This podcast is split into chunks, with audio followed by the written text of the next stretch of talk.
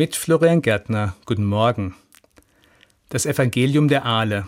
Dieses Buch von Patrick Svensson habe ich im Urlaub gelesen und ich war erstaunt, was man so alles über und von Aalen lernen kann. Wie sehr sich das Leben, der allgemeine Lauf der Dinge im Lebenszyklus der Aale abbildet, bis hin zur Auferstehung toter oder totgeglaubter Aale. Wahnsinn. Welch ein Werden und Entstehen und Vergehen.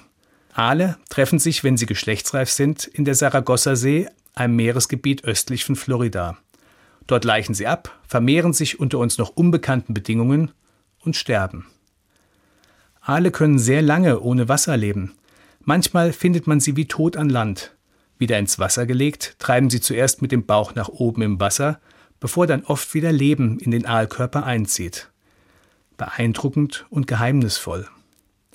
Aber warum hat der Autor sein Buch Evangelium, also gute Nachricht genannt? Vermutlich nicht nur wegen der Auferstehung der Aale. Für mich gibt es noch eine weitere gute Nachricht in diesem Buch. Seit Jahrtausenden werden die Aale erforscht. Schon Aristoteles war Aalforscher.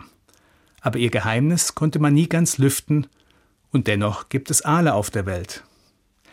Insofern haben Aale für mich viel mit uns Menschen gemeinsam. Wir forschen und suchen und entschlüsseln so manches unserer Geheimnisse. Allein in der Medizin haben wir im Laufe der Zeit so viel Neues über uns gelernt. Und das Gott sei Dank. Und trotzdem bleibt der Mensch, bleibt jeder einzelne Mensch immer auch ein Stück ein Geheimnis, ein Wunder. Die Entstehung und Geburt ist ein Wunder, manches Leben wundervoll oder wundersam und der Tod oft ein Schrecken, aber immer ein Geheimnis. Die gute Nachricht, das Evangelium ist, wir müssen nicht alles wissen und verstehen und können trotzdem wunderbar, gut und sinnvoll leben.